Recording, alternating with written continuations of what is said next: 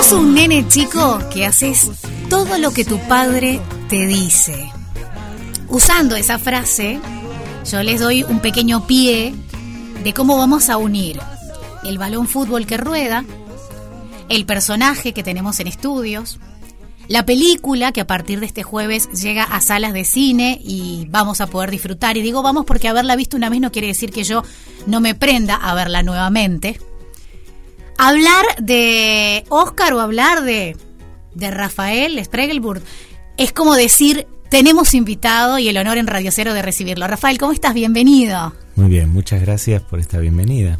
Bueno, dijimos que había un número en la vuelta y el número es 9. Y ya con eso decimos un montón, decimos el nombre de esta película. Nombre complicado, pues un nombre que es un número, ¿no? Hasta que uno entiende que ese es el... Eh, ¿Cómo se llama la película? 9, ¿no? Pero ¿cómo se llama? 9. Bueno, eh, va, eh, el que sabe de fútbol o el que podría comprender que hay algo que se llaman camisetas y que tienen números en las espaldas de los jugadores, podría asociar fácilmente que la trama es un, es un nombre muy gráfico. Cuando uno ve la ciudad de Montevideo toda con los afiches de la película lo entiende mejor, pero cuando te llaman por teléfono para preguntarte es más difícil de explicar. bueno, eh, empecemos por Oscar, si te parece que es el personaje que en 9 este, nos hace por momentos no quererte tanto y por otros momentos este, llevarnos a analizar qué tantos Oscars hay en el, en el mundo del fútbol, en las familias de jugadores. En estos días estuvimos incluso presentando un libro que habla a propósito de los niños en el deporte y el baby fútbol y no podía no asociar mm. todo lo que se hablaba en las entrevistas de ese libro y todo lo que veía en tu personaje en la mm. película. Hablemos de él un poquito. Bueno, hablemos de él ya que no existe, no se va a ofender, ¿no? Este Oscar que me tocó interpretar, que fue un placer enorme porque normalmente no está dentro del rango de papeles que para los cuales me suelen llamar en cine, ¿no? Este hacer de exfutbolista de la C eh, uruguaya eh, para mí era encantador, todo, todo, todo el plan, este pero bueno, sí es un es un tipo este muy muy difícil de querer, ¿no? Es muy malo, muy malo. El otro día me decían este, como si fuera un halago, sos más malo que el papá de Luis Miguel. No, Luisito Rey es peor. no, no, Luisito Rey es peor. Parece, Que, parece que sí. ¿Será, no sé si es peor o que aceptamos más este la manera en que presiona a los padres de los futbolistas a sus hijos? Sí, como, si fuera, como si fuera normal, ¿no? Como si, bueno, esto imagino que en el territorio del fútbol se da más que en otros, pero es común. También podría ser una película sobre concertistas de piano, ¿no? Sí. Un padre que quiere que su hijo realice todo aquello en lo que él no, no triunfó, de todo lo que está frustrado. Entonces, parece que es más una película sobre este sobre ese, esos legados. Los, los, directores, este Nico Branca y Tincho Barrenchea, la promocionan como una película eh, de fútbol sin fútbol, ¿no? Podría ser, como no. Podría ser. Me parece que está todo lo que está por detrás de ese de ese de ese lado A, ¿no? del fútbol y bueno, una de una de las cosas es esta relación padre-hijo, hay muchas más, ¿no? La relación con el dinero, la insatisfacción, el problema de la identidad, de la vocación. ¿Cómo, saber que un chico de la edad del personaje de Christian, ¿no? que interpreta Enzo eh, que está extraordinario en la película, digámoslo, dado que él no está pobre, pues está filmando en Madrid, me toca a mí hablar de lo bien que lo hace. Em, es muy difícil a esa edad tener definida la vocación y sobre todo en un territorio tan peligroso para el alma como es el fútbol, que de un día al otro te pueden levantar como un héroe nacional o enterrar por una reacción X en un partido X que determina tu vida, ¿no? Es muy, muy dramático todo y muy, eh, es muy extraño también. Pongamos en situación a la gente. La trama de la película nos presenta la historia de Cristian, vos lo decías recién su nombre, que es este joven promesa del fútbol, que en realidad está bien posicionado en Europa, Bien, no para lo que su padre querría, porque está jugando en Portugal y ellos en Premier League están apostando a Inglaterra. Hay algo que ocurre que pone al jugador en conflicto y en pausa, en cancha, y en ese tiempo de pausa se empiezan a dar los procesos donde, por ejemplo, Oscar, que sos vos, su padre, trata de ver qué pasa con las negociaciones de su hijo futbolista, donde él empieza a descubrir que está con tiempo al santo botón, y qué es lo que un chico de su edad podría vivir o no. Meten por allí una historiecita de amor, y yo le digo historiecita no por minimizarla, sino porque me parece que al menos yo, Valeria, es con lo que más débilmente me quedé a la hora de ver qué pasaba con Cristian todo ese tiempo que estaba libre y a la espera, donde te muestran hasta no sé, este, los que lo acompañan, lo cuidan, se quedan con él cuando el padre no está, cada uno de esos personajes que aparecen, te das cuenta cómo pasan a llenar los vacíos quizás de familia o de vínculos este, emocionales que lo, que lo podrían contener en ese momento, lo que pasa con los medios, la relación. Digo, se presenta como que todo lo que ocurre en esa pequeña pausa de un joven que durante la trama estaremos descubriendo qué tanto quiere él jugar o no al fútbol, qué tan comprometido está o no y qué tan real es su vida hoy a lo que él quiere de su vida, ¿no?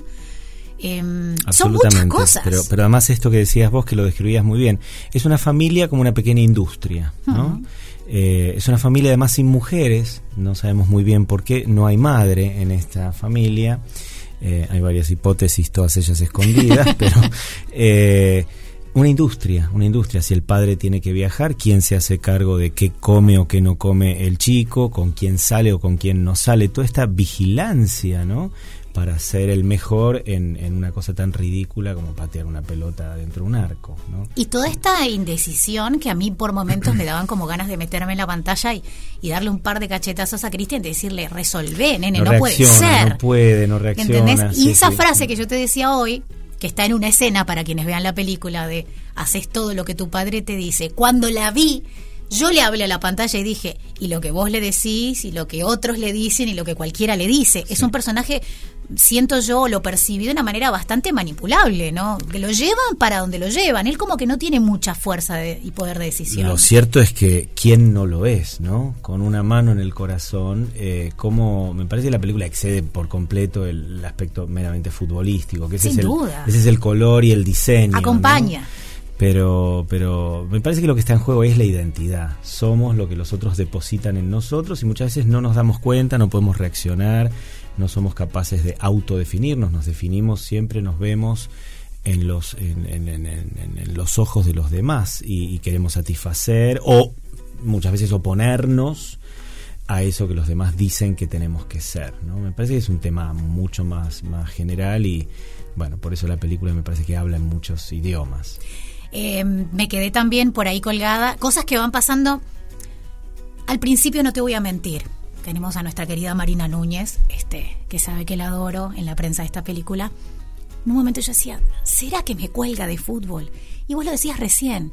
El fútbol es el color que acompaña la historia del personaje y me encantó que pasaran las horas de haberla visto y yo siguiera tratando de descubrir cosas en, la película, ¿no? Y de mm. repente me colgara y dijese en un momento, ¿qué onda la vida de la novia de Cristian? Y empezar a pensar. Y al rato me colgase y dijese, y, el periodista que le hizo la nota en su momento, y ahí me veía reflejada yo, ese periodista. Pobre, que, pactan, una cosa para poder obtener la nota, pero al mismo tiempo quiere hacer la nota. Básicamente como nosotros, que pactamos esta entrevista donde fingimos que nos llevamos bien.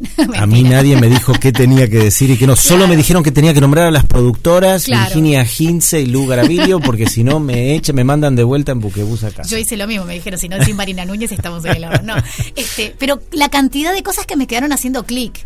Eh, ¿Qué te pasa a vos como mm. actor? Vos decías al arranque, no suelen convocarme para este tipo de personajes. Lo pasaste, lo digeriste, ya tenés un tiempo con, con la película este, en ruedo. Supongo que, no sé, ¿cuántas veces la, la viste?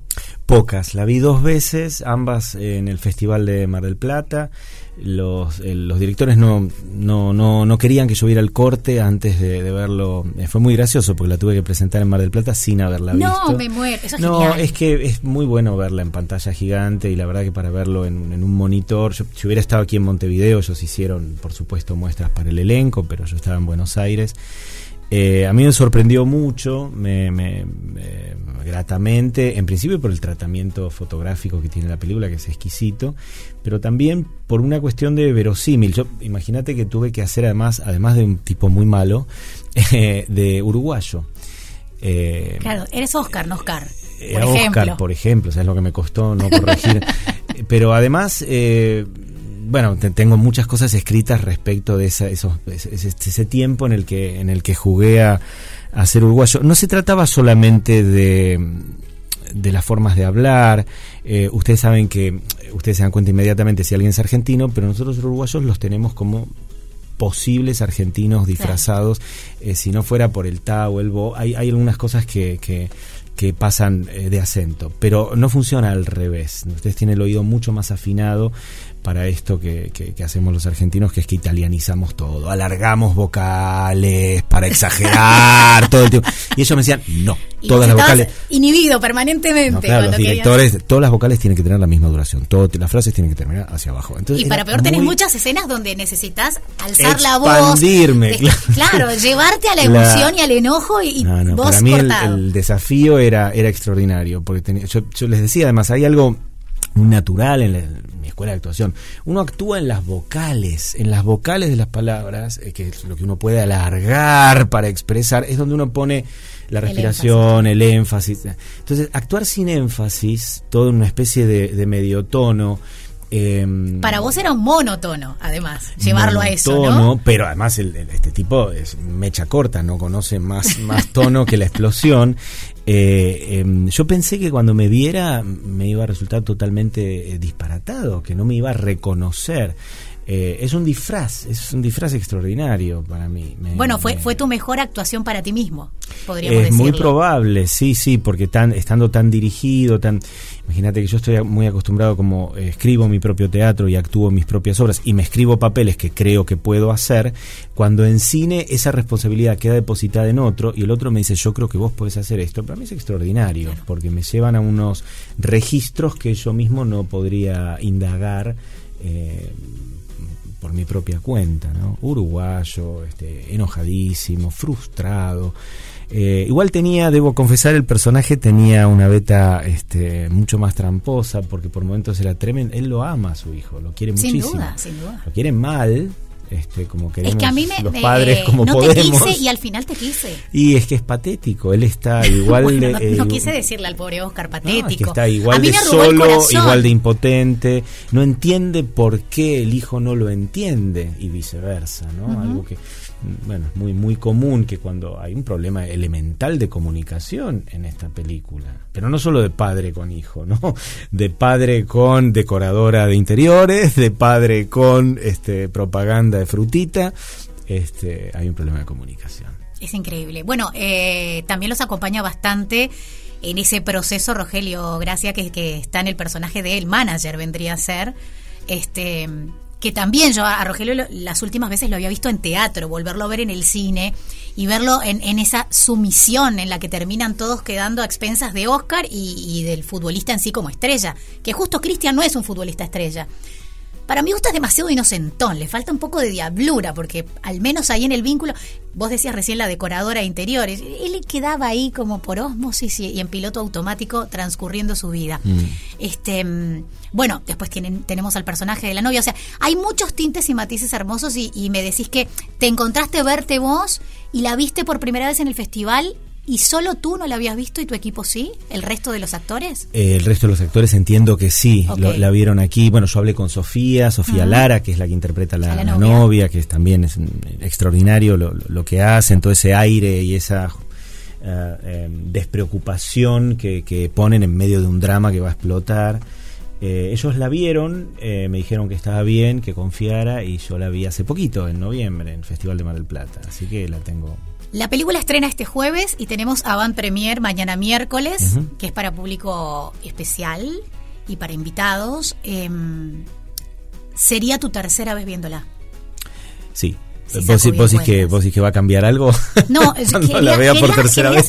llegar a un juego en el que dijese la novena vez que ves nueve, pero creo que no, vamos a transitar ese proceso. Estamos muy que me quede, me quede un rato. Eh. Estamos muy distantes para que yo pudiera cerrar, viste, el remate diciéndote, bueno, y por novena vez la verías. No, hay más festivales y más cosas que pueden ocurrir aún.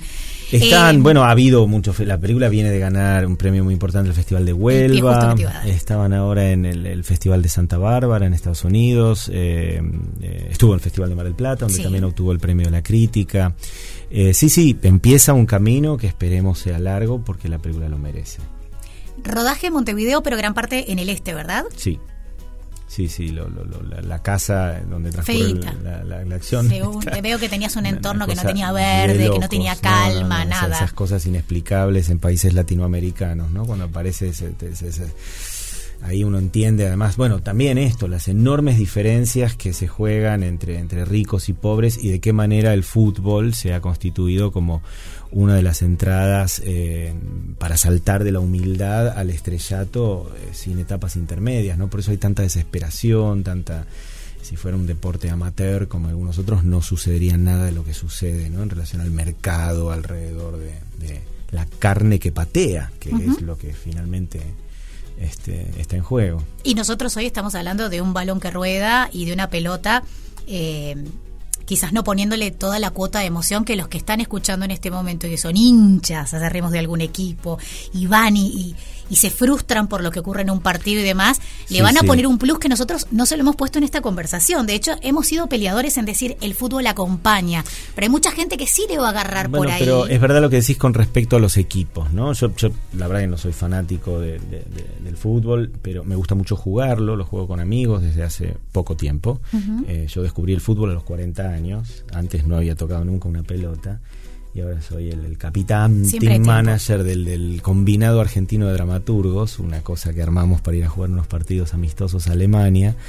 Eh, y mm, hay un hecho fundamental en la película que cuando yo la presenté en Mar del Plata, eh, no me costó nada explicarlo al público argentino, el hecho de la bandera, ¿no? Porque no se trata solamente de una traición al equipo, sino que todo un país lo tiene como una traición a su selección. Claro, porque Cristian eh, no, es la promesa dijimos que además no es cualquier jugador, es jugador de la selección. Claro, es la promesa para, para la selección. Entonces, eh, ¿qué se mete, no? Todo un país en la vida privada de un pibe que tiene todos estos problemas. Es una locura cuando uno lo piensa. ¿De qué soy representante? ¿Quién ha votado? A estos Bueno, en Argentina y en Uruguay este, todos sabemos de fútbol, todos opinamos de fútbol, somos opinamos, de pero además somos capaces de pelearnos con otro que opina algo distinto. Es como, bueno, de las cosas menos importantes de la vida es como la más importante el fútbol, ¿no? la, de las más irrelevantes, es como la que es puesta en, un lugar que, no le corresponde. Ahora, lo cierto es que también está el otro, el otro lado, la gente dice, ah, si es de fútbol no me interesa, yo, yo era uno de ellos, yo no sabía mirar fútbol por televisión, pero no entendía que estaba en juego. Hasta que no estás en el campo, medís las distancias, eh, sentís el placer de pasarle la pelota a un amigo, es muy difícil entender anticipar cómo funciona una este jugada. anticipar una jugada. Claro. Este, es muy difícil entender eh, la nobleza de las reglas que constituyen ese juego. Y para mí, eh, bueno, a mí me gustan mucho todos los juegos, eh, por eso me dedico al teatro, que es una forma de jugar a la vida, ¿no? También. Hay muchos puntos de contacto entre, entre lo que sucede en un partido de fútbol y lo que sucede en la creación de una pieza teatral. ¿Ya lo escucharon? Ya se quedaron con ganas. Van a tener que esperar al jueves. Estamos a martes es nada en todas las salas. 9 están invitadísimos, pero yo quiero que cierres vos invitando a la gente a que se aguante dos días de ansiedad y luego vaya a verla. Sí, no, eh, vayan a verla, no, no se aguanten la ansiedad, vayan directamente. Creo que es muy importante apoyar esta película uruguaya con calidad eh, para el mundo este, y, bueno, que esté ocurriendo acá es un milagro. Yo agradezco mucho además que me hayan invitado para estar. Podrían haberme dejado en mi casa y me trajeron para, para compartir este momento. Oscar, Oscar, por favor, tenías que estar. Nombralo como quieras, pero tenías que estar. Muchísimas gracias por tomarte este tiempo también en la previa de la band y, seguramente recién llegado y con compromisos y, y, hacerte un tiempito a esta hora de la noche por acercarte a Radio Cero. Muchísimas gracias. Después de todo, seguís en Radio 0 Después de todo, te lo mereces.